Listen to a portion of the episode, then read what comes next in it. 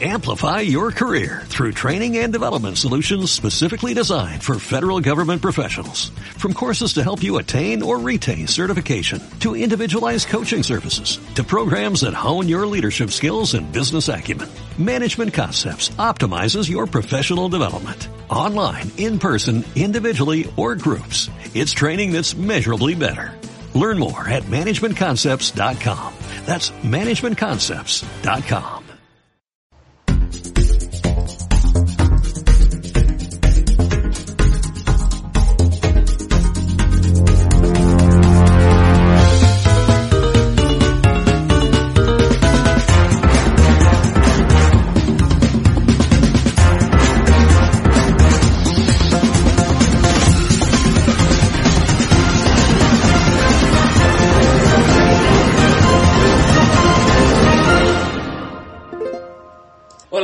sed bienvenidos. Esto es Aún sigues viendo eso y como siempre estamos aquí en un programa más eh, y mejor, un programa que seguro que os interesará tanto tanto como la comedia Operación Camarón, una producción de Telecinco Cinema que cuenta con la colaboración de Mediaset España en su apoyo de la cultura europea.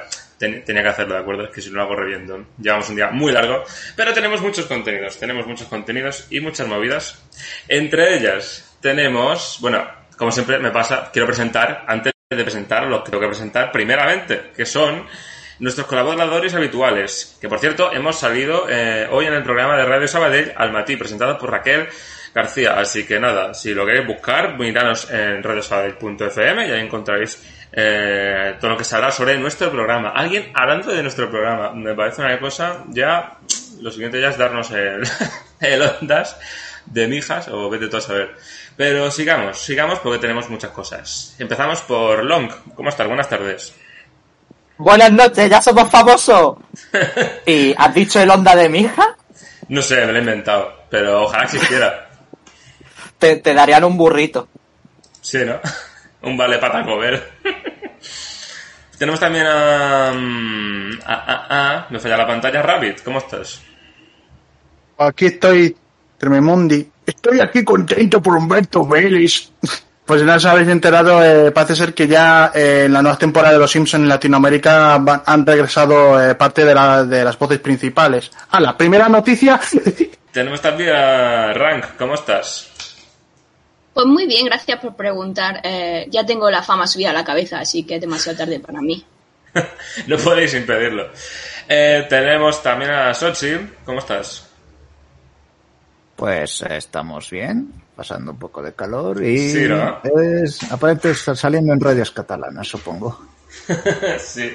También os recomendamos- a nuestros oyentes os recomendamos que os, eh, os sentéis con un ventilador porque se vienen unas temperaturas de la hostia. No va a haber quién pare eso. 40 grados en Granada hoy. 40 grados, madre mía. No funcionará ni 40 principales ahora mismo en Granada. En fin. Pero bueno, como siempre, la actualidad manda y es turno de los titulares.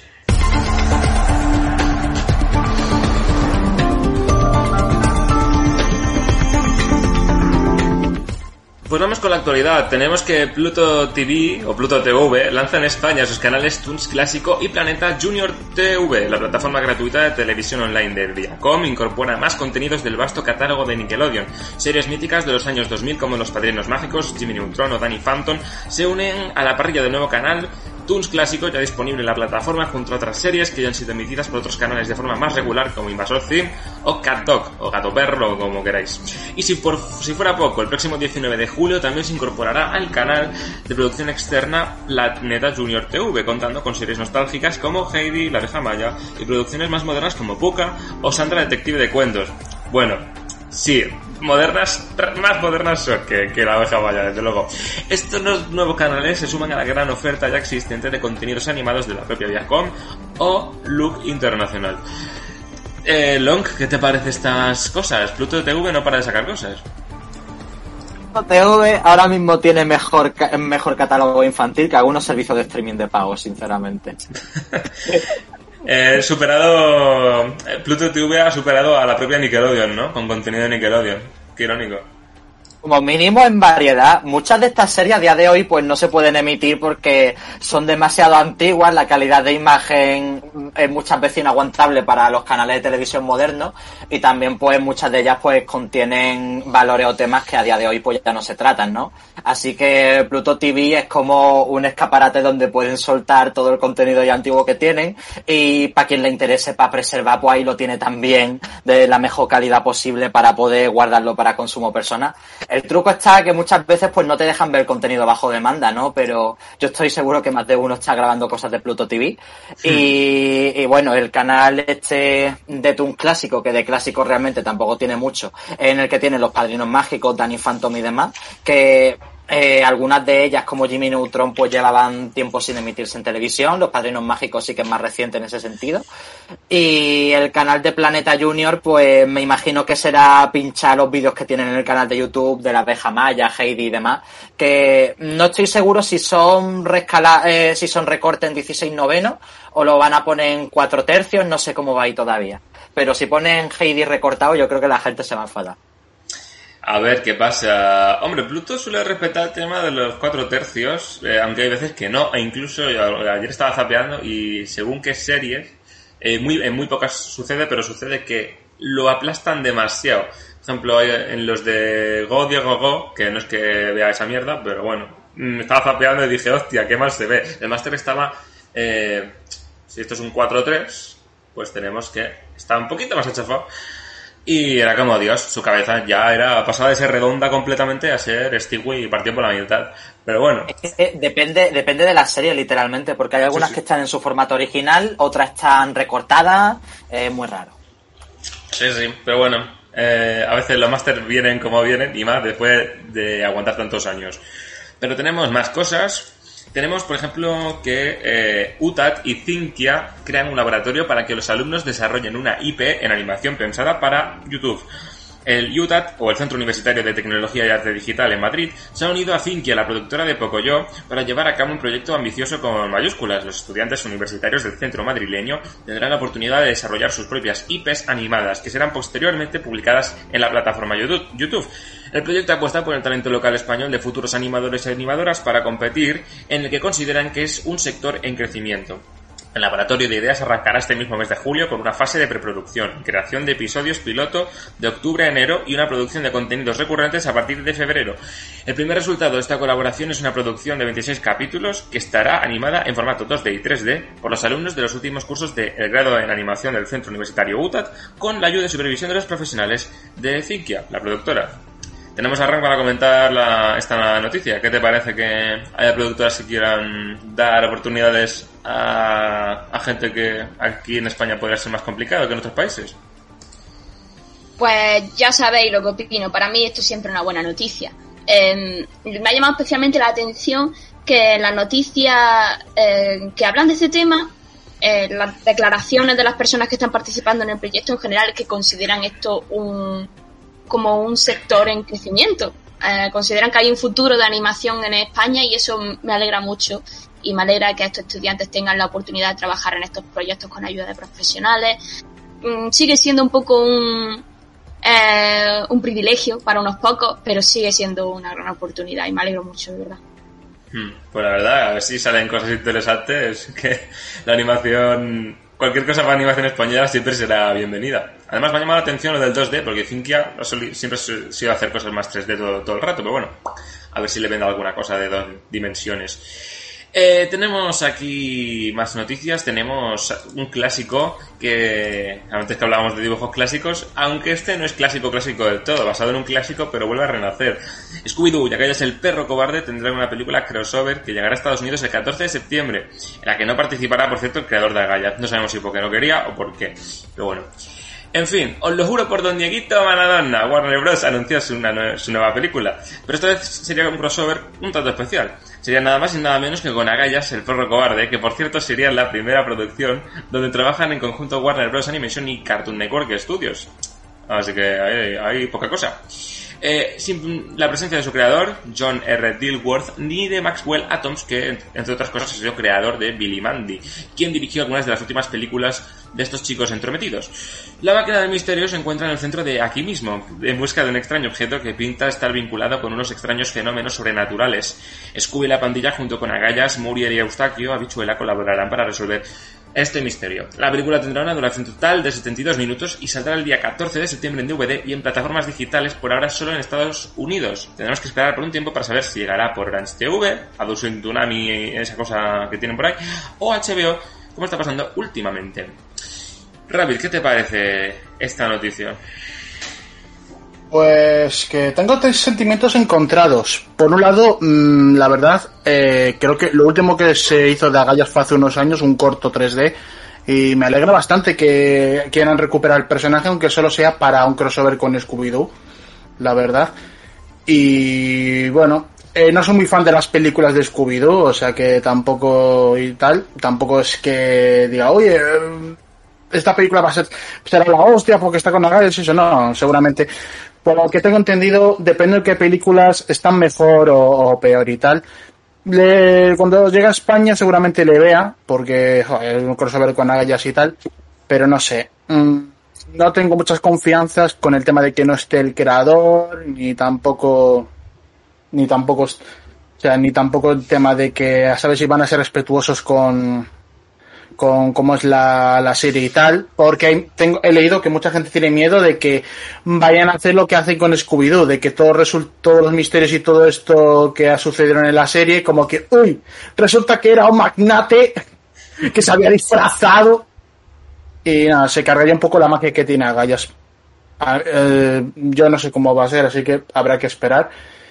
Y, uf, y espero que en el doblaje respeten a, como mucho a, a Gallas, que lo hacía, eh, joder, no me acuerdo cómo se llamaba el actor. Elon, tú sabes el nombre, me lo puedes decir. y siempre se me olvida esto. El, ¿De quién, perdona, que vaya, acaban de llamar por teléfono? el, No sé el quién actor de, el actor de voz de, joder, eh, el de Agallas, que también es la voz de... eh, Juan Antonio Arroyo. En South Park. Juan Antonio Arroyo. Juan Antonio Arroyo. Él fue la voz de Agallas. Así que ojalá respeten por lo menos a él. El resto de Amore y a Stauki- a Eustaki yo creo que complicado es porque o están retirados o están, bueno. Así que ojalá lo hagan, por lo menos. Eh, por curiosidades de que la gente conozca, aquí le ponía la voz Rafael de Penagos y Muriel lo hacía María Romero. Así que ahí, ahí va. Claro, supongo que ya estaba, en su época ya supongo que serían voces mayores, porque tenían que hacer abuelos, entonces mm, lo veo complicado, pero bueno, eh, al menos que se le parezcan un poco, o que estén bien. Eh, Warner en eso se suele preocupar, se suele preocupar si es de tele, si es de cine, ya, ya hablaremos de eso. Tenemos más cosas, tenemos más cosas, tenemos más cosas porque tenemos que Netflix no se cansa de producir cosas. Eh, estoy diciendo demasiado la palabra cosas, pero da igual. Será una serie de Netflix, Inside Job, creada por Shion Takeuchi, producida por Alex Hirsch, sorpresa. Aunque esta serie ya fue anunciada hace un par de años, recientemente han surgido más detalles sobre ella, que la han puesto en el punto de mira, y es posible que no quede mucho tiempo para su estreno. Este proyecto estará dirigido por eh, Shion Takeuchi, un guionista que ha trabajado en películas como Monsters University y Del Revés, también en series como Historias Corrientes o Desencanto y Gravity Falls, o sea que la mezcla no puede ser mala. Un malo tendrás que ser. Y hablando de Gravity Falls, esta serie también cuenta con el respaldo de su aclamado creador Alex Hirsch desde la posición de productor. Eh, Inside Job será una serie de animación adulta en la que todas las teorías de la conspiración son verídicas y el mundo está lleno de reptilianos, aliens, illuminatis y mutantes. Vamos, como la Comunidad de Madrid. Seguimos una organización secreta que trabaja para el gobierno en la sombra y que trata de desvelar todos esos secretos ocultos. El protagonismo recae en Regan Ridley, un antisocial experta en tecnología que intenta salvar el mundo y ascender en la organización mientras lidia con su conspiranoico padre o con sus extravagantes compañeros. A pesar de la premisa, Shion y Alex han asegurado que no pretenden cubrir teorías de la conspiración que sean polémicas eh, y que quieren inspirarse en series como Expediente X para alcanzar un tono juguetón e imaginativo. Sochim, ¿qué te parece? Cuanto menos interesante el planteamiento, ¿no? Sí, la verdad es que cuanto más aprendo de que va a ir esta serie, más me llama la atención. Eh, porque, vamos, si me dices que va a participar una guionista que has dicho antes, un, es una, una guionista que ha participado en Gravity Force, va a estar Alex Higgs detrás.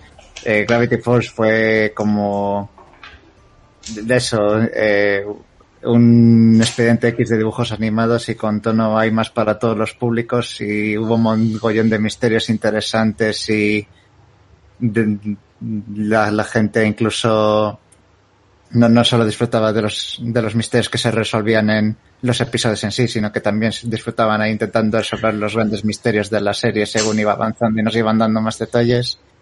La serie fomentaba mucho esa cultura de resolver misterios. Y ahora pues van a entrar en el terreno de la animación adulta con una serie ahí que abarca de frente las teorías de la conspiración. To- Todos sabemos ahí que eh, hablando de Illuminatis, pues ahí tienes a Bill Cipher. No sé, eh, promete que va a salir bien, promete que va a tener buenos personajes, buen humor. Y en el casting va a estar gente como John DiMaggio, que en inglés hace de Bender, por ejemplo, entre otros muchos papeles legendarios. Mm, Tiene buena pinta. No puede salir mal. Como salga mal para pegarse un tiro, creo yo. Pero sí, no tiene mala pinta en absoluto. Tenemos más noticias. Eh, un segundo, que esto de realizar y presentar es complicado.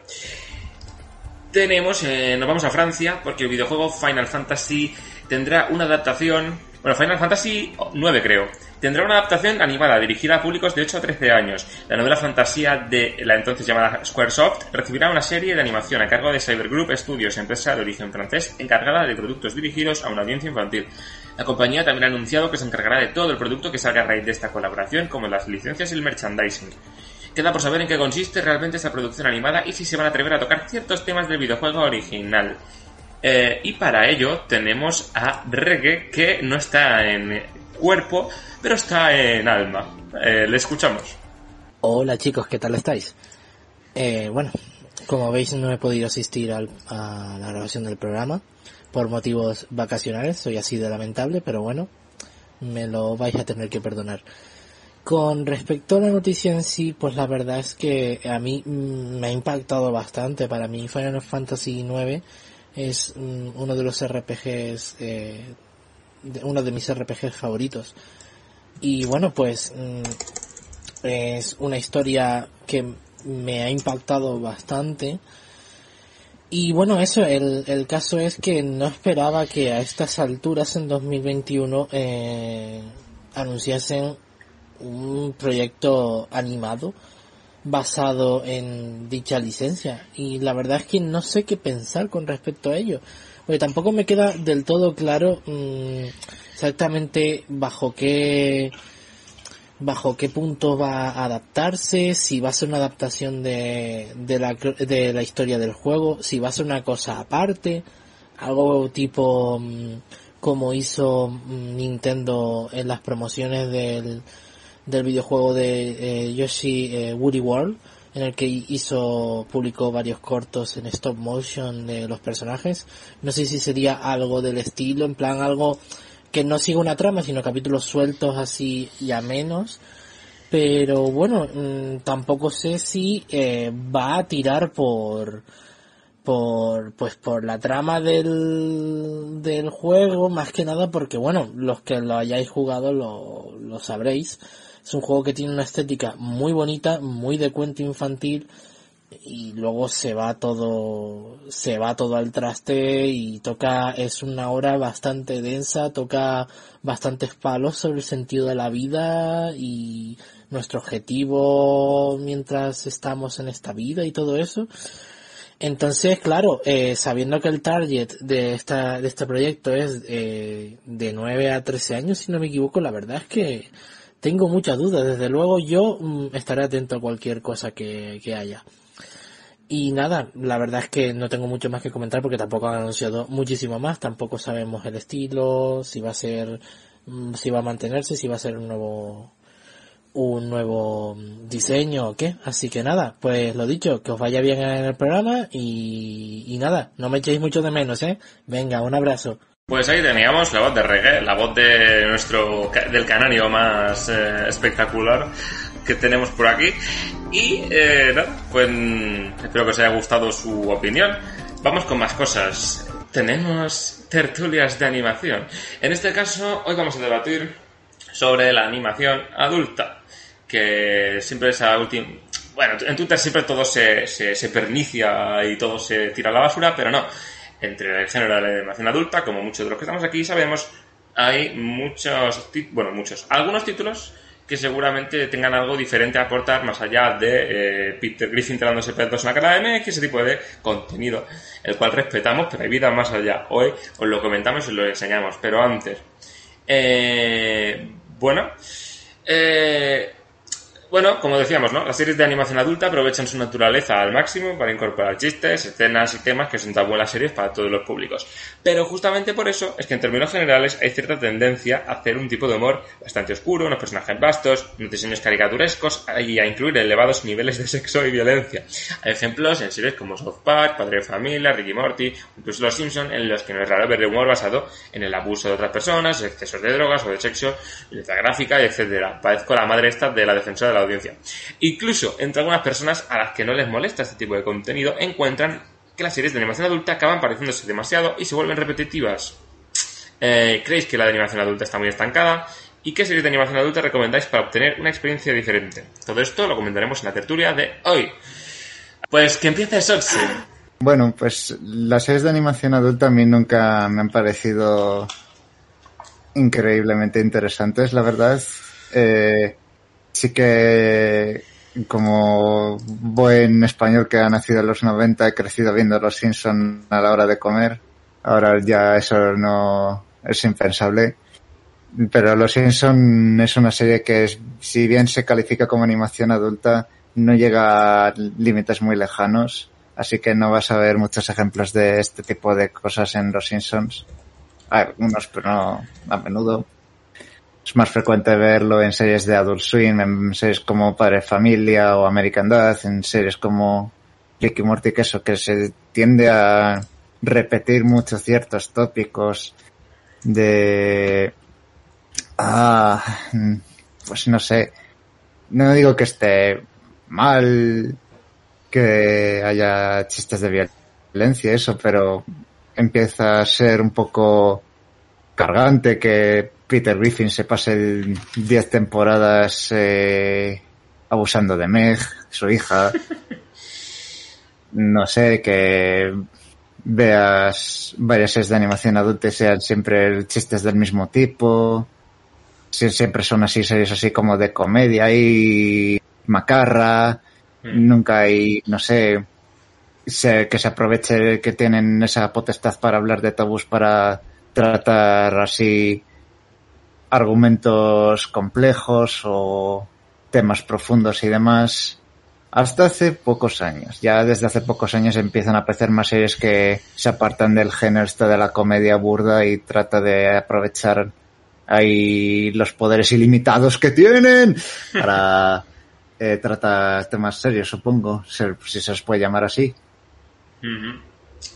Bueno, sí, eh, sí, eh, al fin y al cabo los años van pasando y el género requiere, como todo cualquier tipo de medio o cosa, necesita renovarse o morir o quedar un poco estancado, ¿no? Eh, también supongo que ha pasado el ejemplo reciente, ¿no? Solar Opposites o en Netflix que sacaron Hooks, ese tipo de cosas. Que cuando le das todo a los mismos creadores de siempre, pues seguramente te van a hacer las mismas cosas y esa evolución pues se va perdiendo un poco por el camino, pero sí es cierto que, que luego ya lo comentaremos, que hay, a pesar de los tópicos, eh, jaja, American Dad, no sé qué, eh, cualquier cosa que hagas de Mark Firelane en general, pero, pero hay buenos ejemplos, luego los comentamos. Pero continúa la tertulia con Rank. ¿Qué te parece el tema este? el tema este. Pues eh, quitando todo el tema de los chistes que sobran y que a día de hoy ya no nos hacen gracia porque creo que hemos, evolucion hemos evolucionado como especie. Eh, sí es verdad que considero que la etiqueta de animación adulta está funda fundamentalmente equivocada. Porque ¿qué es animación adulta? ¿Para qué público lo estás dirigiendo? ¿Mayores de 13? ¿Mayores de 18? ¿Por qué mayores de 18? ¿Por qué ese límite, no? Mm. Eh, está fundamentalmente equivocada porque entonces todo lo que no es animación adulta, ¿qué es? ¿Animación para niños? No. eh, pero bueno, quitando eso, aparte sí es verdad que las series de animación adulta como están concebidas actualmente son un producto de fábrica, lo que funciona, como dicen en el chat. Eh, y eso pasa no solamente con animación adulta, sino con, sino con otros productos de, de, del entretenimiento, ¿no? Eh, entonces, pues hay algunas cosas que ya se van quedando un poco atrás y ya no son, ya no, ya no se reciben con el mismo entusiasmo que funcionaron en su momento. Mm, mm, por lo que he dicho, porque a lo mejor ya no, no hacen tanta gracia chistes que antes no hacían gracia, o bueno, más bien estamos diciendo que no nos hacen gracia, nunca nos han hecho gracia. Eh, pero y quería llegar a con esto algo y se me ha olvidado el la cuestión es que, ah, la cuestión es que ahora la animación que está eh, cogiendo fuerza, en mi opinión, es la animación eh, que tiene una personalidad dirigida por creadores y por artistas, no por una empresa o no por un, una cadena de producción, de hacer 50 copias de lo mismo. Y, eso es lo que se va a recompensar con el tiempo. Estoy viendo ahora, estoy viendo que surgen ahora muchas series de animación adulta, entre comillas, que, que dan muy buenos ejemplos de lo que puede hacer el medio animado y no sé, creo que ese es el camino de la animación adulta y creo que va, va, a seguir evolucionando, así que no me preocupa tanto en ese aspecto la, la serie de animación adulta que no, que no están a la altura de mis expectativas, porque tengo otros muy buenos ejemplos. Mm. Bueno, muy, muy, muy buen expuesto, eh, luego, lo, como bien decimos, lo comentamos. Eh, Long, ¿qué? ¿Tienes un poco de guion o, o, o pasa Rabbit? ¿Qué quieres? Bueno, Elige tu propia aventura. Eh, vale, vale, sí, pues, pues digo algo. Aprovecho. Vale, pues vámonos. Hombre, pero, a ver, generalmente pues hay muchas cosas que ya han dicho Rang y Sosin, pero es cierto que nadie se ha, se ha, querido atrever a decir ejemplo en particular y no sé por qué sale el señor Barça ahí detrás, con la vaquera. No sé, me ha hecho gracia. En tu pantalla, Choder. Que, bueno, básicamente, que en los 2010 ha, ha habido una revolución en la animación infantil que, que, realmente también ha acabado salpicando a la animación adulta de una forma u otra. Porque, eh, como, como han dicho anteriormente mis compañeros, tanto Ran como Sosin, son, eh, durante mucho tiempo ha estado dominado el mercado por eh, compañías que, que no se salían de lo estandarizado, que eran productos que parecían salidos por una fábrica, y ahora la gran inversión de plataformas de streaming pues permite producir cosas más creativas y que puedan salirse de las normas. Yo creo que todos estamos de acuerdo en que las dos series más influyentes de la animación adulta de esta década han sido tanto Ricky Morty y Bojack Horseman por motivos diferentes. Y digamos que yo creo que todo lo nuevo que ha salido a partir de ahí, o al menos la mayoría de eso, han sido en parte influenciadas por estas dos corrientes. Por una parte podemos decir que Ricky Morty es la parte negativa, por así decirla, porque, eh, porque digamos que ahora todo el mundo quiere hacer su propio Ricky Morty y han salido algunos clónicos bastante descarados que, que realmente pues tampoco están teniendo demasiado éxito o, o no se salen mucho de la norma, pero también es cierto que, que cosas como Bojack han permitido que se puedan hacer series en las que se pueden tratar temas más profundo de forma directa y no solo aprovechan la animación adulta para hacer eh, chistes, ¿cómo decirlo de alguna forma? Eh, chistes groseros o con, o con insultos, sangre, palabrota, etcétera, sino para realmente tratar temas y para ello no hay por qué recurrir a, a lo de siempre, a lo que me refiero, que que básicamente que hay algunas series en la actualidad que no aprovechan mucho en el sentido de que son animación adulta porque porque no cuentan con, con, muchos chistes de los que estamos acostumbrados, pero sí que tratan temas adultos que a lo mejor pues a lo mejor una audiencia infantil no le resulta llamativa del todo, no lo puede entender, pero que por otra parte que se les puede hacer interesante. Porque voy a poner un ejemplo rápido, pero eh, cosas como The Midnight Gospel de verdad que rompen unos límites que, que de verdad que nunca se habían visto en la animación de esta forma y que podamos tener experimentos de ese tipo a día de hoy pues es asombroso porque también se está rompiendo con el con el tópico de que la animación adulta tiene que ser fea artísticamente, que, que, visualmente tiene que ser algo, algo feo para que no atraiga a los niños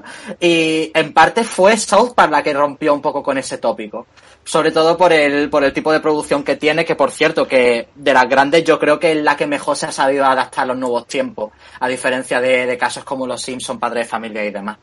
Pero bueno, eh, creo que que no tengo mucho más que decir en ese sentido, que apoyéis lo, lo que es creativo, lo que es interesante y lo que os llame la atención, porque series no hay pocas.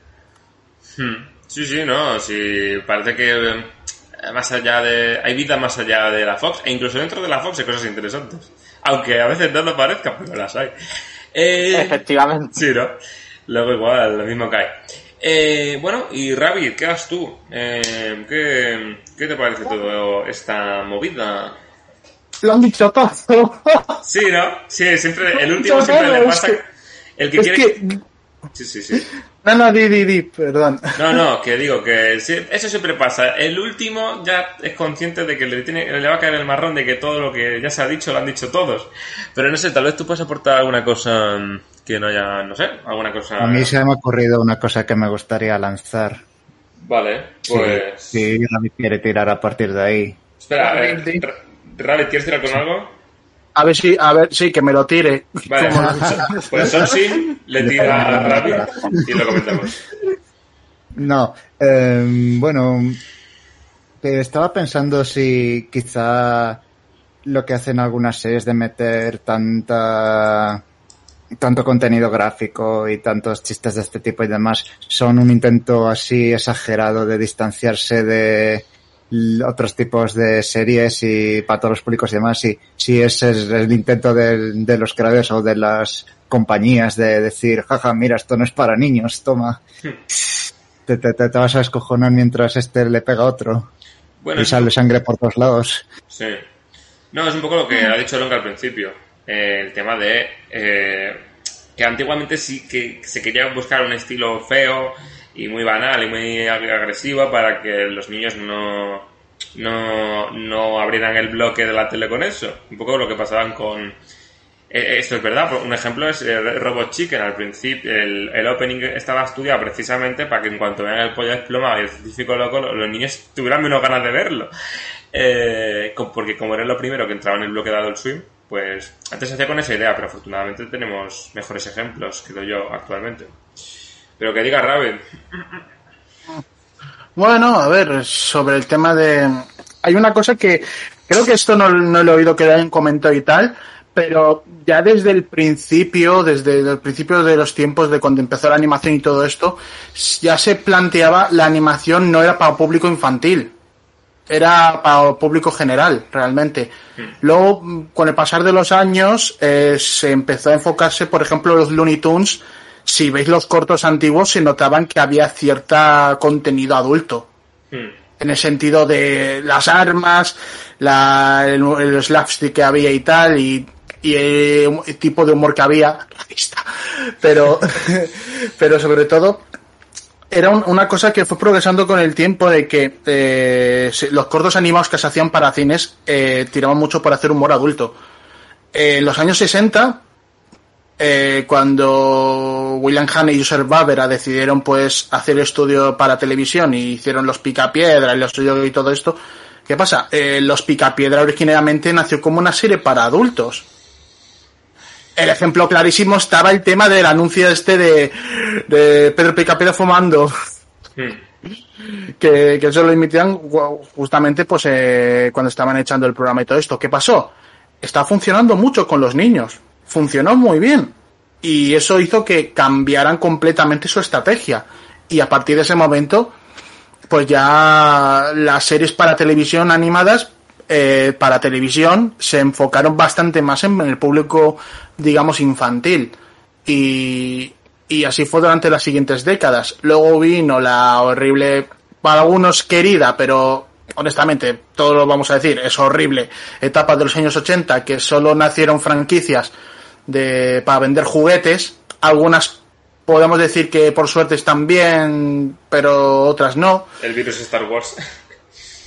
Bueno, Star Wars, o sea, diría más por G.I. Joe y, y He-Man y todas estas que obviamente se hicieron solo para vender juguetes y tal, y se notaban a leguas y que eran muy moralistas y demás cosas. Y tiraba un poco la cosa. Eh, luego ya los años 90 fue donde se rompió todo. Donde básicamente se empezó a apostar por hacer animación currada y que merezca la pena para emitirse en televisión.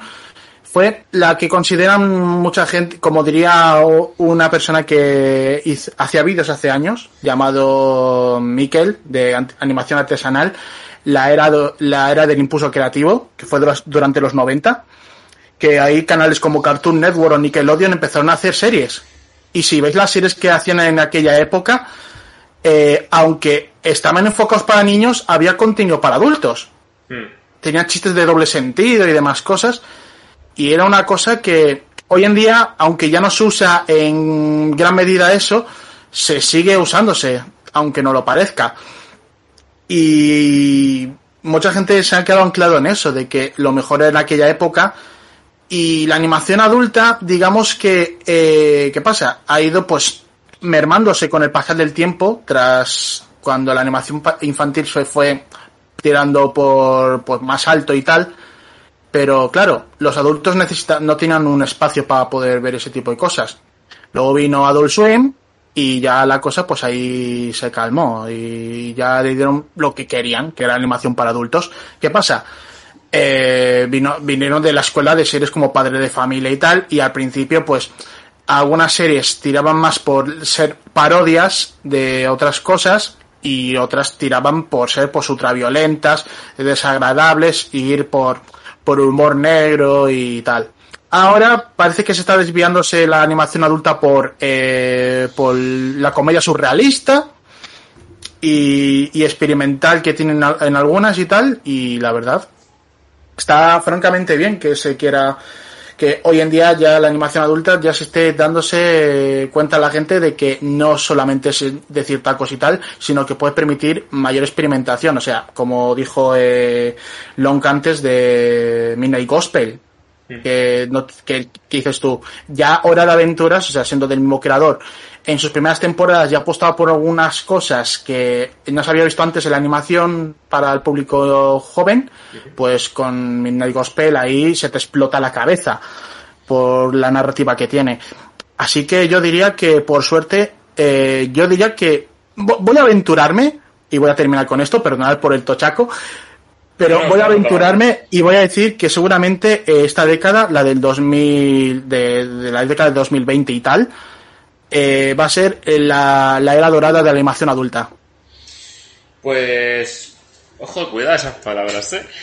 Sí, es, es- yo es muy grande. Lo digo muy grande, pero de verdad creo que va a ser eh, una era donde se vaya a explorar mucho más la, la animación adulta y va a haber más series que intenten explorar cosas distintas. Mm. Yo creo Y que también. digo. Yo creo que también eh, se avecinan tiempos interesantes. Ya los hemos, ya los estamos viviendo con cosas como las que recomendaremos. Eh, y, yo creo que sí, puede estar interesante. Porque además las plataformas están en su máximo apogeo. Si me dijeras 2040, ahora mismo, entonces las plataformas se van un poco todas a tomar por saco de tanto pastel. Pero por ahora, nunca, estamos en un momento en el que nunca ha habido, creo, tanta producción y eso en consecuencia va a traer cosas interesantes. También cosas malas, por supuesto, pero aquí no vamos a Por centrar en lo, en lo que es de interés. Y que tenga algo diferente que aportar. Pero vamos, sí, sí. Eh, pues nada, dicho todo esto, pasamos a las recomendaciones. ¿Qué serie de animación adulta recomendaríais para obtener una experiencia diferente? Comienzo con... Voy- Rabbit, sí, va, ya que estamos. Voy, voy primero tocado. yo. Voy primero. Eh, este creo, creo que no sé si es el único eh, japonés, creo que no. No lo sé, voy a mirarlo. Pero bueno, eh, es una serie que la verdad tiene sus cosillas que no me termina mucho de convencer, pero igualmente la recomiendo porque toca alguno- algunos temas que, que, honestamente viene bien a, en especial a la gente joven adulta y tal. Hablo de Agretsuko, que no sé si os sonará. Nada, sí, os sonará muchísimos. Es una serie que fue creada por, eh, por la compañía Sanrio, sí, los de Hello Kitty. es, es- es increíble eso. Y que originalmente nacieron como cortos, eh, que solo se emitieron en Japón y tal, pero que tuvieron tanto éxito que Netflix decidió querer producir una serie. Y ya llevan tres temporadas y un especial, y ahora este año en principio se estrenaría la cuarta temporada y no sé si se harán y no sé si será la última o si o va a haber otra más eso no tengo ni idea pero bueno el caso es eh, en resumidas cuentas, la historia simplemente es eh, un, un, panda rojo llamado Ritsuko, no confundir con Ritsuko de Evangelion, ¿eh? Pues que trabaja en el departamento de, de de contabilidad de una compañía. Y ella, digamos que eh, intenta aparentar que es una chica pues japonesa típica, una joven adulta y tal, que intenta lo típico de la sociedad japonesa de tiene, las mujeres tienen que ser sumisas y demás cosas y tal, pero que ella tiene pues un secreto que poco a poco lo va, se va enterándose gente de, de su alrededor y es que ella eh, le gusta frustrarse en un karaoke cantando metal. Por la premisa podéis pensar, vale, eh, va a tirar un poco, no sé por dónde va a tirar la cosa, pero bueno, la serie, aunque no creéis, trata temas bastante serios, como por ejemplo, eh, eh, digamos, el, el, digamos, el tema de la sociedad en temas laborales y tal. El acoso, el acoso, porque tratan en algunos episodios eso. Y sobre todo, digamos, el miedo a ser tú mismo. Y la verdad es algo que me gusta mucho que traten ese tipo de cosas.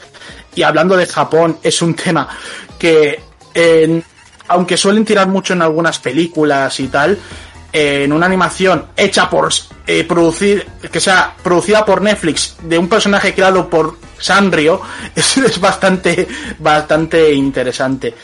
Y si queréis, y eso simplemente. Eh, si queréis veros, las tres temporadas y el especial, que va entre la primera y la segunda temporada, están en Netflix, así que.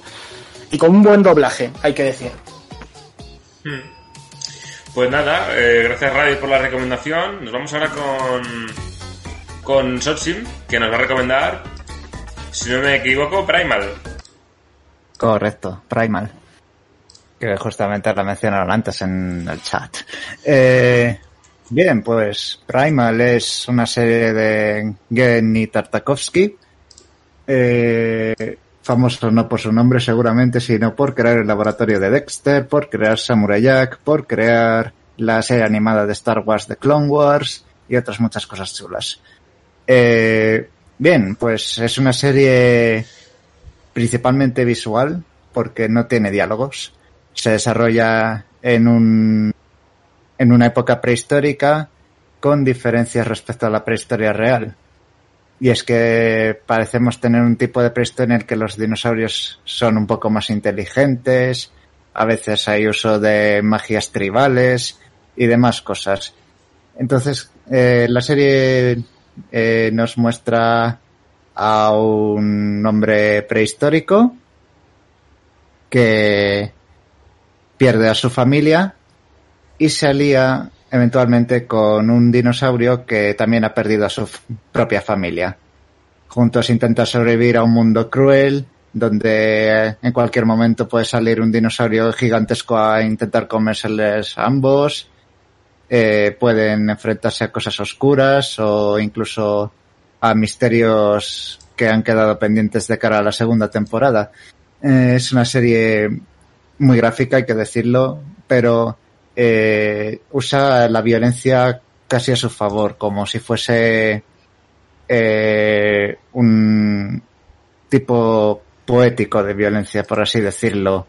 No es hay una violencia descerebrada, sino que te retrata ahí el mundo tan cruel al que se enfrentan y el poder que tiene simplemente el, el, el formar alianzas más allá de la especie, el querer seguir viviendo, el, el valor que tiene el ayudarse unos a otros. Y eso es mm, artísticamente hablando muy interesante y muy buena y si eres capaz de aguantar el contenido así más gráfico, pues recomendadísima, porque cuenta historias muy bien. Me recuerda mucho a Samurai Jack, que Samurai Jack también tenía muchas secuencias de silencio en las que no había ningún diálogo, solo había visuales y música de fondo. Pues Primal es así todo el rato. Pues nada, estupenda recomendación. Vamos con Rank, que nos tiene que recomendar una cosa que va de pájaras. Como me gusta a mí. Sí, eh, yo, yo recomiendo así muy brevemente Tuca y Berti. Eh, está creada por eh, tengo aquí su nombre, Lisa Hannah Walt, que fue productora en Bojack Horseman y la gente conoce esta serie sobre todo por su muy parecido a Bojack Horseman en el sentido de diseño de personajes y animación, mm, este mundo de animales antropomórficos que viven pues en una sociedad humana. Y, y bueno, realmente el Tuca y Berti ha cogido bastante atención últimamente porque eh, hace poco empezó su segunda temporada después de que fuera cancelada en Netflix, después de una primera temporada nada más, una decisión bastante injusta que nos enfadó a todos, creo. Y ahora se está emitiendo a través de Adult Swim. Eh, lleva poquitos episodios. Aún no he visto el último que estrenaron, maldito TPG. Eh, pero vamos, yo la recomiendo muchísimo porque es para mí lo que, lo que sería un antiserie de animación adulta típica. Em, porque tiene todos los, la, las características de bromas que a lo mejor pueden estar fuera de tono, eh, referencia a sexo y ese tipo de cosas, pero al mismo tiempo su personalidad no se basa en eso, su personalidad se basa en el aspecto visual, sobre todo, cómo, cómo cuenta las cosas, cómo utiliza su animación psicodélica para, para transmitir emociones, para transmitir cómo los personajes se sienten, cómo es una situación, si la situación es muy incómoda, si la situación es, mm, está crispada, ¿no? Ese tipo de cosas y lo transmiten con, de una forma muy llamativa con la animación. Ese es definitivamente mi elemento favorito de la serie. Pero además de eso, cabe destacar que Tuca y Bertie es una serie sobre dos chicas eh, que son amigas de hace ya mucho tiempo. Una de ellas, eh, Bertie, es mucho más tímida que su, que su amiga, mucho más reservada, le cuesta mucho dar el paso, vive con mucha ansiedad. Y Tuca es lo contrario, es una chica muy extrovertida, eh, que no tiene ninguna vergüenza, no, no, no tiene mucha educación, pero siempre tiene buenas intenciones con su amiga y con los demás. Digamos que tiene buen corazón a pesar de todo. Y esa dinámica es lo que, lo que hace que la serie merezca tanto la pena a nivel de escritura. Eh, las interacciones entre ellas son súper ricas y súper eh, bonitas, me encantan y además bueno es una serie que trata muchos temas relacionados con las mujeres qué tipo de obstáculos se enfrentan en la sociedad en su entorno de trabajo eh, con sus amistades en situaciones sociales.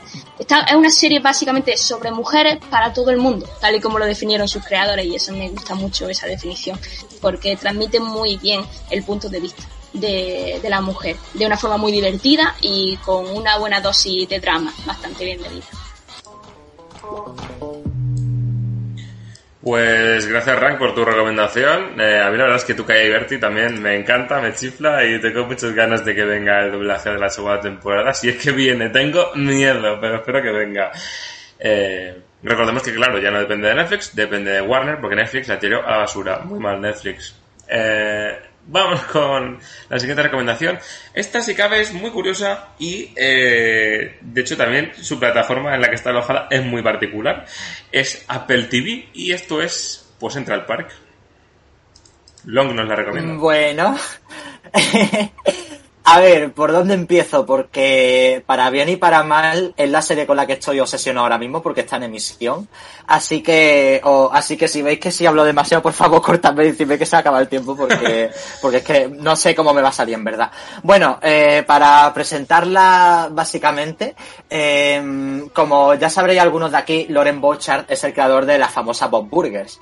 Eh, es una de las series de animación adultas que más, han influido en los últimos tiempos porque han optado por mostrar a una familia de forma más cariñosa y realista en vez de con, en vez de con una visión más underground y, más cínica como ha podido ser el caso de los Simpson o Padre Familia, pero sin embargo eso no ha tenido por qué influir en que la serie pueda tener un humor estúpido, un humor gracioso, un humor divertido y al mismo tiempo pues tener corazón. Pues un día llegó Josh Gad, que para quien no sepa quién es, es la voz de Olaf en Estados Unidos, también es cantante, también es conocido por ser el, eh, por ser el primer protagonista del musical Book of Mormon. Eh, llegó al creador de Bob Burger y le dijo, oye, que me gustaría hacer algo musical contigo. Y dijo, oh, un episodio especial de Bob Burger, no sé qué. No, no, quiero hacer una serie completa. Y de ahí nació Central Park, una serie musical que sinceramente, eh, probablemente me quieran prender fuego por esto, pero creo que a nivel musical es lo más importante que se ha hecho en animación desde Phineas y Fer, porque cada episodio como mínimo cuenta con cuatro o cinco canciones, un montón de compositores im- importantes, diferentes han trabajado en la serie, y realmente la serie en sí no es demasiado compleja en el sentido de que sigue la vida de una familia que vive en el parque de Central Park y hay una villana que se llama Bitsy que está obsesionada con, con hacerse con el parque para poder convertirlo en un... em, en un sitio inmobiliario y construir muchos edificios y demás. Pero la serie cuenta con, con un humor bastante... eh, te deja bastante cómodo y, y me acuerdo de lo que ha dicho antes Ran en el sentido de que mm, de que señaló muy bien que es difícil señalizar la animación adulta porque algunas series son para mayores de 7 años, otros para 12, otros para 14, 16, 18. En el caso de Central Park realmente tiene un humor bastante eh, blanco en ese sentido porque realmente es para mayores de 7 años, pero también se permite mm, tratar algunos temas adultos interesantes y yo creo que cuando más acierta la serie es cuando se alejan de la propia trama y tratan algunos temas interesantes como por ejemplo puede ser que tienen eh, la chica protagonista que se llama Molly, eh, es una chica introvertida que, que tiene problemas para relacionarse con la gente y se expresa mediante una, una superheroína que tiene en su cuaderno y lo utiliza muchas veces en la serie para expresar sus propias emociones, cómo se encuentra y han, han dedicado hace poco un episodio completo a ese cuaderno y de verdad que os digo que es una absoluta maravilla y de las mejores cosas que he visto en animación últimamente. Y, y también tienen a un personaje bastante peculiar que es el personaje de Josh Gad que se llama eh, Verdi que es un concepto muy interesante en la animación que es un personaje que actúa de narrador y conoce la trama de la serie y, y interactúa también con el resto de personajes de la serie y eso realmente llega a causar consecuencias porque se va de la lengua alguna vez y eso acaba cambiando también la trama de la serie y pasan algunas cosillas interesantes.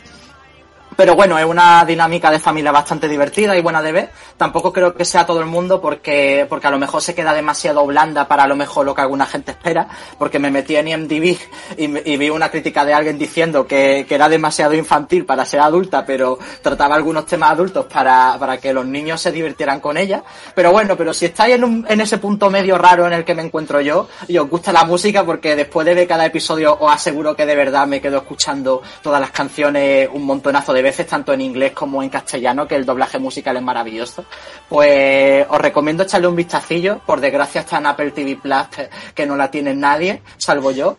Pero si la encontráis por ahí, eh, os recomendaría como mínimo echarle un vistazo y si la veis del tirón mejor porque, porque tiene una trama lineal, pero que realmente yo creo que, que si le dais una oportunidad y os gusta, yo creo que os va a enganchar y que, y os vais a encontrar con una serie bastante divertida y que, y os va a hacer sentir bastante cómodo. Hmm. Eh, te iba a decir que, que bueno, que pese a que su plataforma no esté muy contratada en este país, pero eh, su doblaje musical me comentan por aquí algún oyente estaba muy bien, ¿no? Sí, eh, eh, mm, también me aventuro a decir esto, pero creo que es el mejor doblaje general, o sea, incluyendo tanto el musical como de diálogo, que he escuchado en serie en, unos pocos de años, porque está tan cuidado en el apartado musical como, como vocal, que de verdad digo que es una maravilla. Y, eh, y también cuenta con, con Miguel Antelo de Madrid haciendo de, de Josh Gad, que es su habitual. Y de verdad que os digo que, que merece la pena echarle un vistazo, que, que lo de lo que está haciendo esta serie con la música y demás es increíble, de verdad. Si os gustan los musicales y, y las series de este tipo, yo creo que, que os puede gustar mucho. A mí desde luego me lo estás vendiendo de puta madre, o sea, no puedo no ver eso. Algún día lo tengo que ver, a ver si le saco un rato. Ahora estoy ya con Closing. Bueno, Hola, sí, vengo cierto. a apoyar todo lo que ha hecho Long. y eso sí, cuando te veas la segunda temporada y veas el episodio este del, del cuaderno, de verdad te digo que va a flipar colores. Pero bueno, eh, también, también decir que Closing Off es muy buena, ¿eh? La segunda temporada es brutal, si no la habéis visto. Pero, eh, bueno, simplemente decir que lo bueno y lo malo de que esté en una plataforma tan pequeña como Apple es que lo malo es que no va a tener mucha visibilidad de cara al público general, pero lo bueno es que sí que a lo mejor se le da un trato y un cuidado especial que en plataformas como Netflix o Hulu, que eran las que estaban peleando por conseguir esta serie, eh, la, la tratarían como una más simplemente. Y yo estoy seguro de que que en otras plataformas o no hubiera tenido un doblaje musical tan cuidado o, o ni la habrían renovado para más temporadas, porque simplemente la verían como una serie de dos temporadas y ya está. Y en Apple pues le dan visibilidad a la serie, le dan un doblaje bastante cuidado que sale al mismo tiempo en todo el mundo y, y también lo bueno que tiene la plataforma de Apple, y ya cierro con esto, es que tienen tanto audiodescripción como subtítulos para sordos en todas sus series, cosa que no hay en casi ninguna plataforma. En vamos. H- en Así H- que se hace acces- accesible para todo el mundo. En HBO no tiene ni subtítulos en inglés, moríos de asco, ¿no? Pero bueno, Eh, Eso, bueno, eh, nada, ya lo último que digo y me callo. Que en HBO, cuando le preguntaron que por qué no ponían subtítulos para Steven Universe, dijeron que no ponían subtítulos para el contenido infantil. Cuando yo creo que el primordial en el que tendrían que tenerlo de primera mano, pero bueno, pero ya me callo. luego se quejan de Clan, pero de Warner no veas, ¿eh? No llegas a por Mediaset y nos dan por saco con los subtítulos. Pero bueno, sí, una recomendación desde luego que promete, promete, promete y algún día tengo que dedicarle mi tiempo para, nuestro tiempo para verla, pero pinta muy bien. Yo lo que tú dices, creo que es un, aunque es una cosa bastante, un modelo muy popular por ahora, creo que es un, un concepto de plataforma muy interesante porque, eh, huye de la masificación, es como tengo mis 40 títulos y estos 40 títulos voy a tirar todo el año o X tiempo y con estos 40 títulos voy a tirar y en consecuencia no hay esa masificación que mm, empeora y disuelve la calidad del producto. O sea que bien, bien. Bien, bien, Apple. Sigue así y lo mismo. Hacemos una colecta. Si nos pagáis en el ASB Extra, si apoyáis este programa, compraremos un mes de la puta manzana. Bueno, pues ahora me toca a mí. Yo la verdad es que no, no sabía qué preparar, porque sería demasiado trillado por mi parte traer a los putos ninis de nuevo. Eh, y Close Enough igual está un poco gastada porque eh, la hemos usado en el programa de la radio esta mañana. Entonces he pensado en una serie que me estoy viendo ahora, que eh, va de un taxista que es una morsa y se llama Optaxi. ¿Que ¿Qué es Optaxi? Optaxi es, resumiéndolo, eh, está como pensada. ¿Cómo lo digo?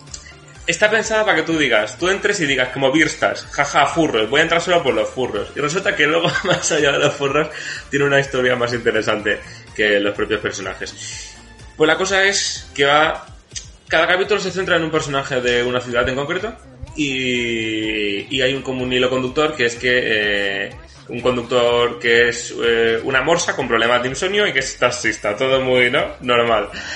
Y que además eh, está. mm, eh, lo están investigando para tratar de incriminarle en un crimen que él no ha cometido y que de hecho es su novia.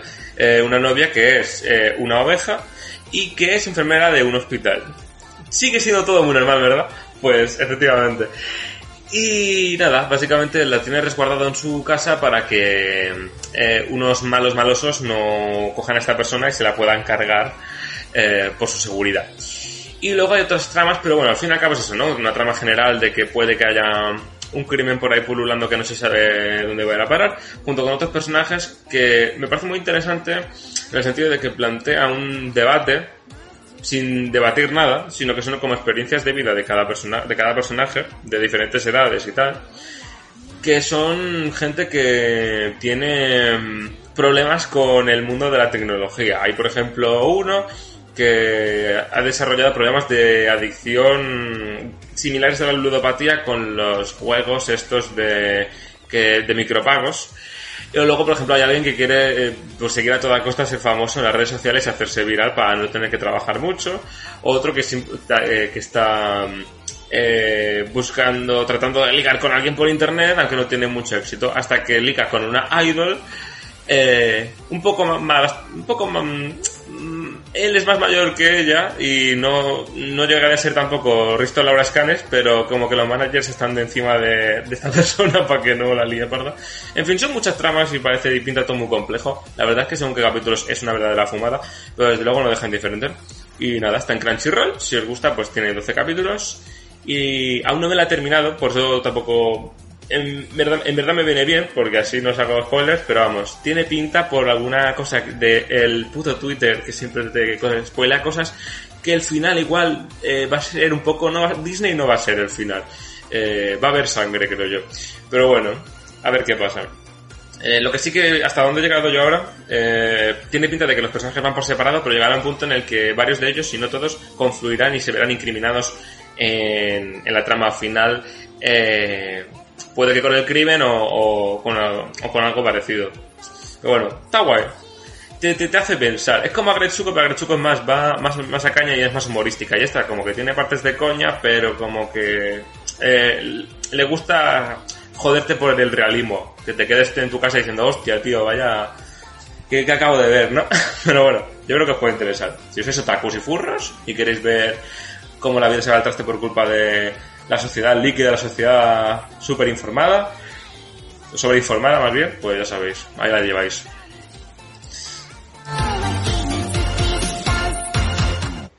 Pues nada, y dicho esto, yo creo que no me quedan más series, pero yo creo que nos ha quedado un buen bloque, ¿no? Sí. Nada, añadir que Eso. Reggae que en paz descanse. F. Eh, iba a recomendar Castlevania de Netflix. Hmm. Castlevania de Netflix.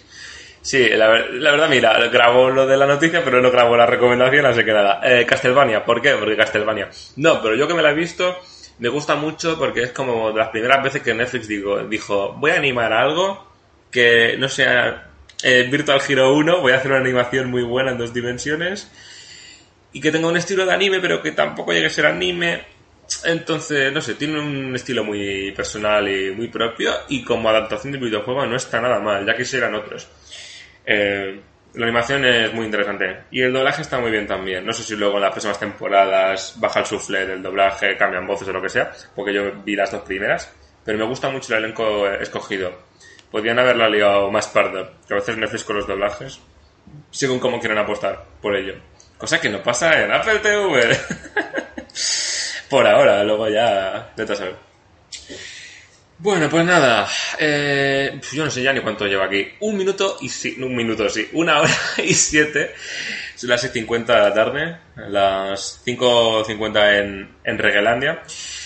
Y vamos con temas candentes. Eh, tenemos que una noticia que salió de última hora que no sabíamos cómo encajarla, pues la metemos en nuestro cajón desastre. Eh, tenemos que Disney va a sacar Encanto, que sería la segunda película al estilo de Coco, es decir, que no la doblarían en castellano porque pues la versión original en latino pues le daría una más credibilidad a la historia dentro de la ambientación que se ha escogido para la película. Si eso escuchamos primero el tráiler y luego ya vamos a comentarlo. Mirabel, una entrega. Te traje el especial ya que eres la única madrigal sin un don. Le llamo el especial no especial, ya que no tienes un don. Eh, gracias. Tenga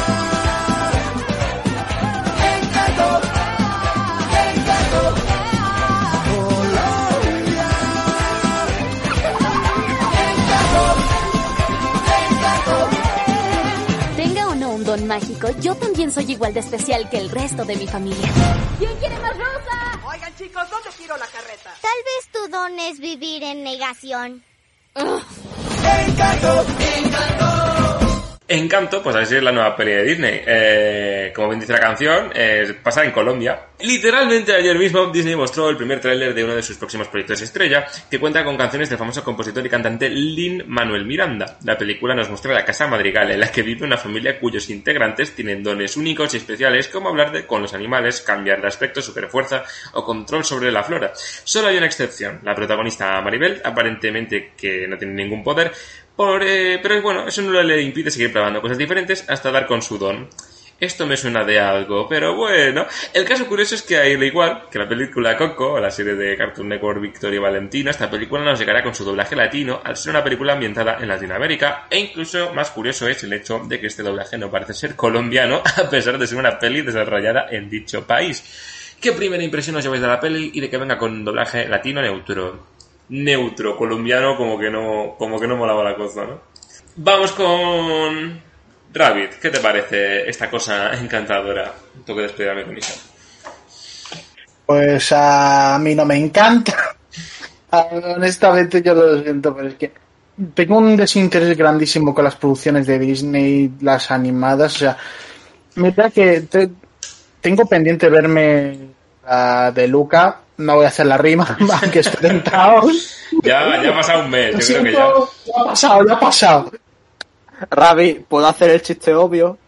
Operación Camarón. Hazlo. Desencanto. La peli que nos ha dejado desencantados. Exactamente. Mm, Por un lado, bueno, eh, me parece bien que se quiera hacer una película basada en, en Colombia. Y porque últimamente parece que Disney le está gustando hacer ese tipo de cosas. Y si encima al público colombiano le encanta, pues oye, eso les honra.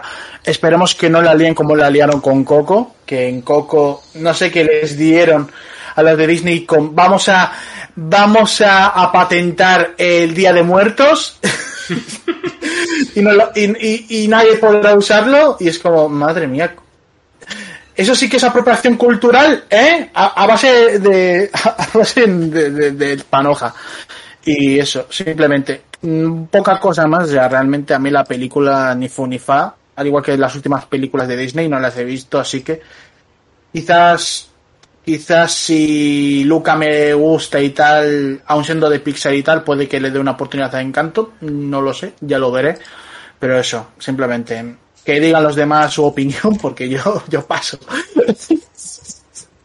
Pues nada, Alon, cuando quieras. Pues em, siento no ser más positivo, pero estoy en parte de acuerdo con Rabbit. De momento no me llama demasiado la atención, ni me... O sea, es que yo solo viendo el tráiler, sinceramente no he entendido nada. he tenido que leer después lo que pone en, en lo que en el documento del programa para, entre- para enterarme un poquito, pero sinceramente eso, que aún es pronto, ¿no? Porque lo que ha salido de un primer tráiler y todavía pues tampoco hay mucha más información más allá, pero de momento no es algo que me llame a mí personalmente demasiado la atención. Pero manda, huevos que se sepa más de una, de una nota de prensa o de donde sea que del puto tráiler. Que es que el tráiler es como... Y, y vale, ¿y qué? Y el tema de los poderes no se explica, que yo sepa. No sé, un poco loco. Eh, bueno, eh, no sé, no sé, Disney parece que le cuesta, le cuesta pillar el punto, ¿no? A la... Pero bueno, mejor que hablen otros, que yo ya estoy más espeso que una tortilla de cemento. Tenemos a Sochim. ¿Qué te parece esto? My friend. Eh, si puedes dar paso ante a Rank, que se tiene que ir ahora. Ah, vale, pues rank. Adelante. Bueno, no voy a decir mucho porque me tengo que ir ya, ya, ya. Pero que eso, yo al contrario que vosotros me sorprende ver que ha sido una reacción tan negativa. Bueno, yo, yo tengo una reacción muy positiva. Me ha gustado mucho el tráiler y me encanta la música, me ha encantado. Yo sabía que me iba a gustar con Lin Manuel de Miranda ahí en el proyecto, pero bueno, a primera oída me encanta. Eh, queda mucho por ver de la película, a lo mejor en el futuro me decepciona un poquito. Mm, Ya es lo que me pasó con Raya. Pero yo, yo sí soy fan de la Disney más moderna. Es cierto que llevan ya un tiempo sin mm, llegar a ese nivel que espero de ellos o que esperaba de ellos a principios de la década, de 2010. Pero, pero bueno, mm, esto tiene buena pinta y, y yo lo voy a ver con mucha ilusión. Hmm. Pues nada, eh, a ver qué pasa. Esperemos que no sea Raya 2, eh, porque si no, madre mía, eh, ni, ni la Accession Premium no van a poner. Pero nada, si te tienes que ir rank, ya, eh, muchas gracias por estar aquí. Y nada. Irme antes, que es que yo antes de las 7 hoy tengo que estar en otro lado. Sí, es que hemos tenido problemillas y tal, y se arrastra un Muchas poco la escaleta, pero nos te agradecemos como siempre que estés aquí una semana más y nos vemos en el próximo. Nos vemos. Nos vemos. que vaya muy bien. Adiós, Rank. Sí, seguimos viendo eso. Sí, aún seguimos viendo. Eh, por curiosidad, ¿qué más queda? ¿Qué Porque más queda? yo me tengo que Bueno, ir, pero si depende tenéis- de lo que quede. Si os tenéis que ir ya, eh, podemos hacer una sección que me acabo de inventar ahora mismo y es que eh, en- literalmente... em, dadme un segundo, ¿eh? Un segundo, un segundo, un segundo. Literalmente en... ¿Cuántos somos? Cuatro. En cuatro minutos tiene, uno cada, tiene cada uno de ustedes un minuto para hablar sobre el tema de Lola Índigo y Lola Bunny. Quien quiera, y si no lo mando a tomar por saco. Pero tenéis un minuto, como el minuto de los políticos. Uf. Y al final vas a echar lo de Selecta, ¿no? No, lo de Selecta se va, se va, se va a quedar, porque es muy corto lo que hay que decir. Ah, bueno. Ah, bueno, yo no puedo dar mi opinión sobre Encanto, pero vamos, opino básicamente lo mismo que Ranja. A mí sí que me llama la atención la peli. Eh, y lo del doblaje neutro latino, pues lo veo bien, pero tendría que ser colombiano. Bien, eh, Lola Índigo. Eh, bueno, ah, no ha salido ya un tráiler con su voz.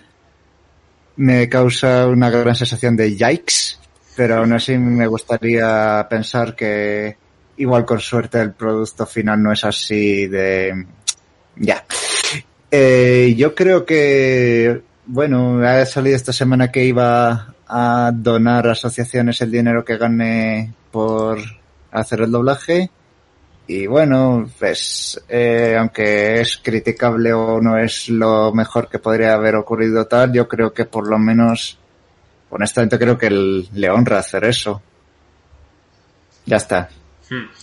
Pues te sobran 15 segundos, así que se los doy ya directos a Long cuando quieras.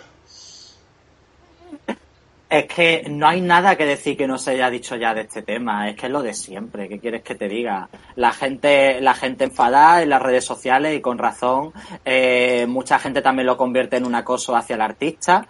Eh, mm, también me alegro de que, de que Vera, que era la actriz que iba a hacer originalmente de, de Lola, eh, lo haya hablado personalmente con Lola Índigo, lo hayan solucionado por su cuenta. Pero yo creo que ya a partir de ahí ya la gente ya no se tendría que meter mucho más en el tema este, porque realmente la única que puede cambiar algo es Warner y no lo va a cambiar a esta altura.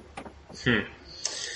Pues nada, y tenemos a Rabbit. ¿Qué, qué opinas sobre la, la señora Un culazo enorme? Me refiero a la coneja, no a, Lola Índigo. A ver.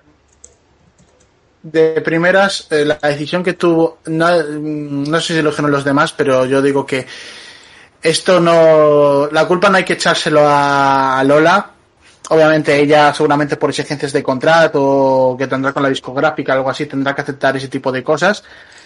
Y yo diría que la culpa habría que echársela a la productora, que será Warner y demás. ¿Qué pasa? Warner no, no va a rectificar tan ahora nada porque el equipo de los lunes no se rinde cuando queda medio tiempo.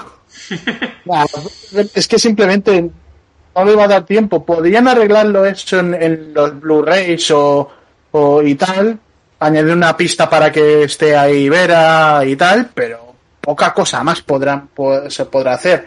Lo único que hay que hacer, y es algo que por desgracia tenemos que hacer, es aunque a la, productora se la sude, tendremos que seguir, eh, obviamente, eh, pidiendo, obviamente, sin faltar respeto ni a la, ni al Star Talent, ni, ni tampoco a la productora, por supuesto, con respeto, que este tipo de cosas no se hagan.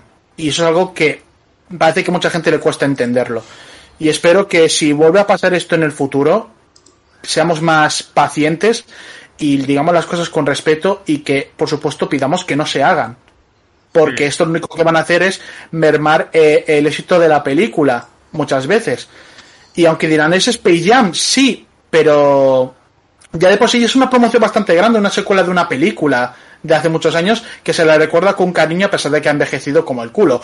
Pero simplemente es eso, en conclusión, o sea, más que hay que criticar, pero hay que hacerlo con cabeza y sin insultar ni ir a atacar a, a los responsables, simplemente con respeto.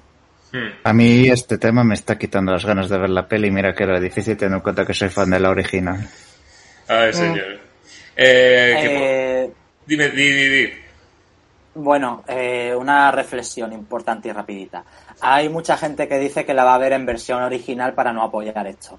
Eh, me parece que a lo mejor no es la mejor forma de solucionar las cosas porque tu dinero les llega igualmente a Warner y lo que hay que hacer es por favor pedir y exigir mejores condiciones para los actores de doblaje y más reconocimiento Sí. que es realmente lo único que puede revertir un poco esta situación. Hoy mediante las redes sociales conocemos a muchos actores de doblaje, su trabajo, lo complicado que es, las nefastas condiciones laborales que tienen muchas veces y la gente, el público cada vez se muestra más contraria a este tipo de, de conductas por parte de las empresas y a los Star Talent y demás.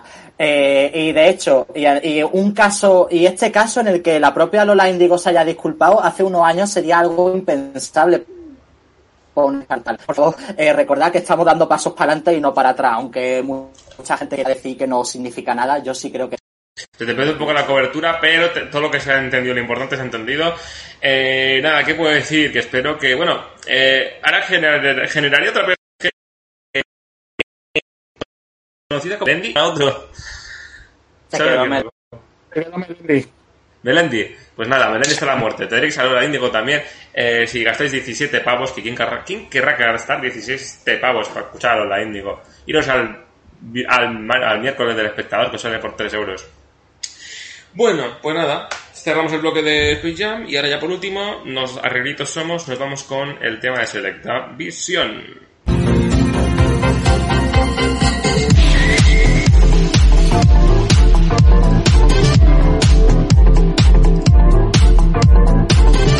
Voy a ser rápido como una bala porque la escaleta juega en nuestra contra, como si fuera esto el partido de la Eurocopa que viene ahora. Eh, Vamos a recopilar todo lo que ha pasado a lo largo de estas semanas con el tema de Selecta Visión. Tenemos que el Selecta Direct eh, dio para algunos anuncios, como por ejemplo el Box 1 de Ramma 1.2 en Blu-ray, que estará disponible en verano.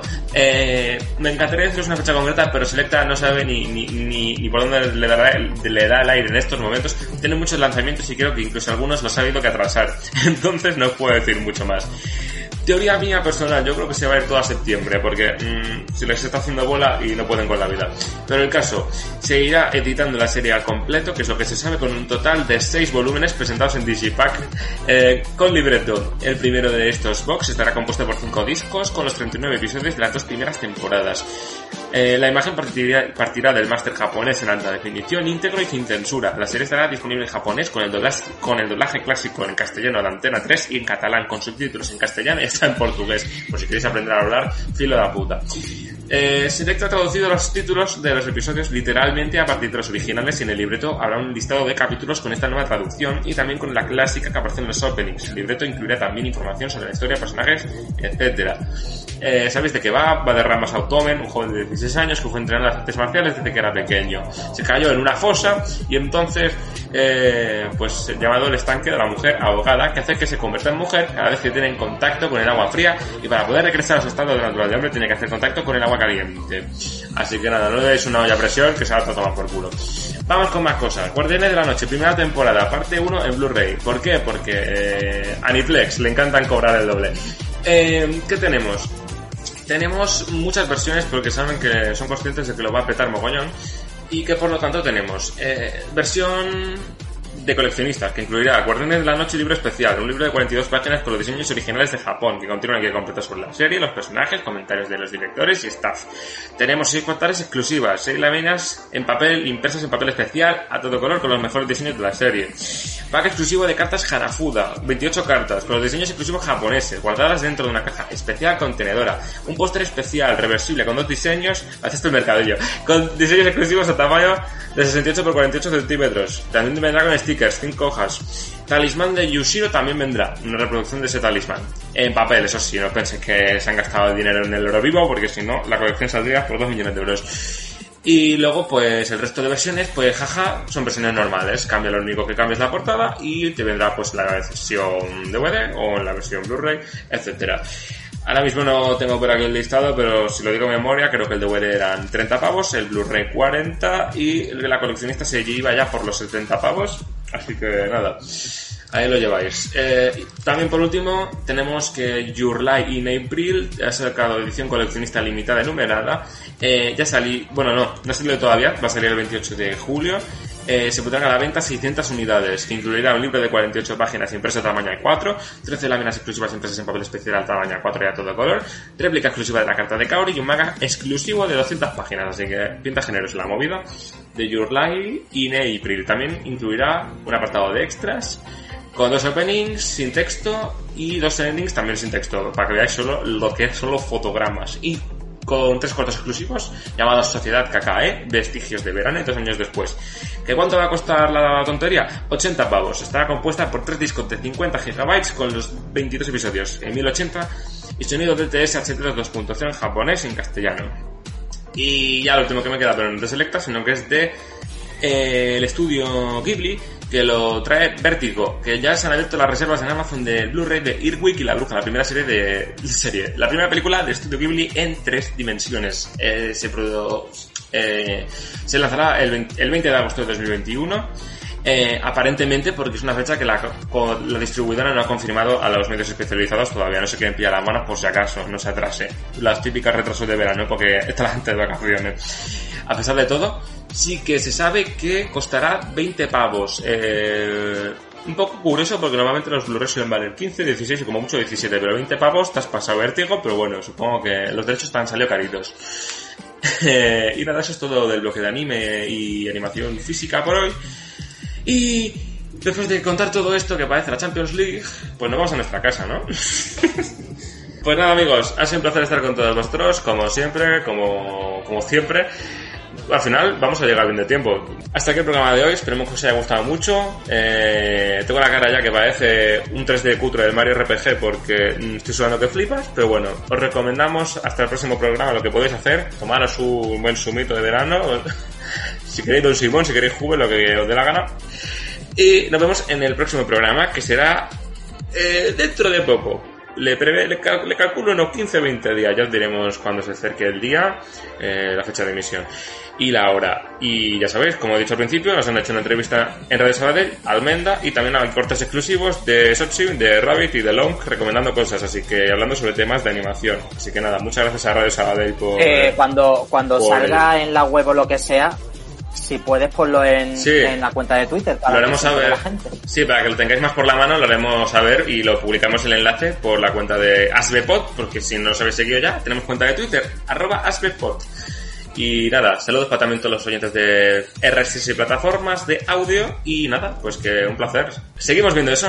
Sí, aún Sí, seguimos viendo aún eso. seguimos viendo eso. Muy bien, como soldados ahí. Hoy ha ido mejor, no ha petado tanto el servidor de Discord, así que vamos mejorando y progresando adecuadamente.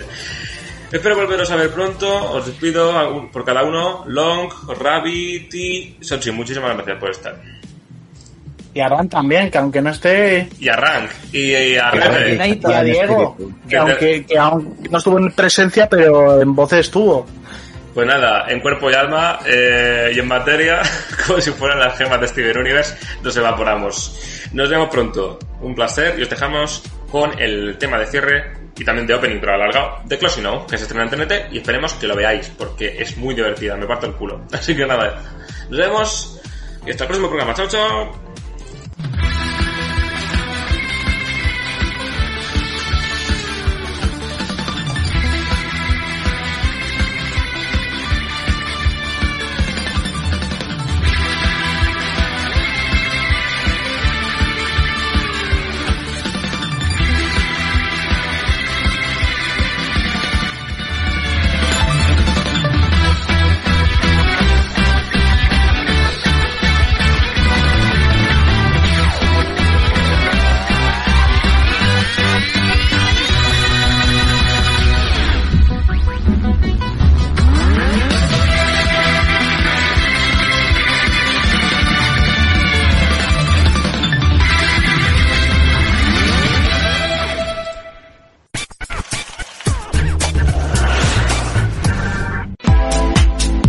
Gustan los medios de comunicación? ¿Quieres estar al día de las tarifas y ofertas de los operadores? ¿Tienes tele de pago o servicios de streaming y no le sabes sacar provecho? En neo.es encontrarás todo lo esencial para estar al día. Noticias, destacados, tarifas. Neo.es. A tu lado desde el año 2000. ¿Aún sigues viendo eso? Amplify your career through training and development solutions specifically designed for federal government professionals. From courses to help you attain or retain certification, to individualized coaching services, to programs that hone your leadership skills and business acumen, Management Concepts optimizes your professional development. Online, in person, individually, or groups. It's training that's measurably better. Learn more at managementconcepts.com. That's managementconcepts.com.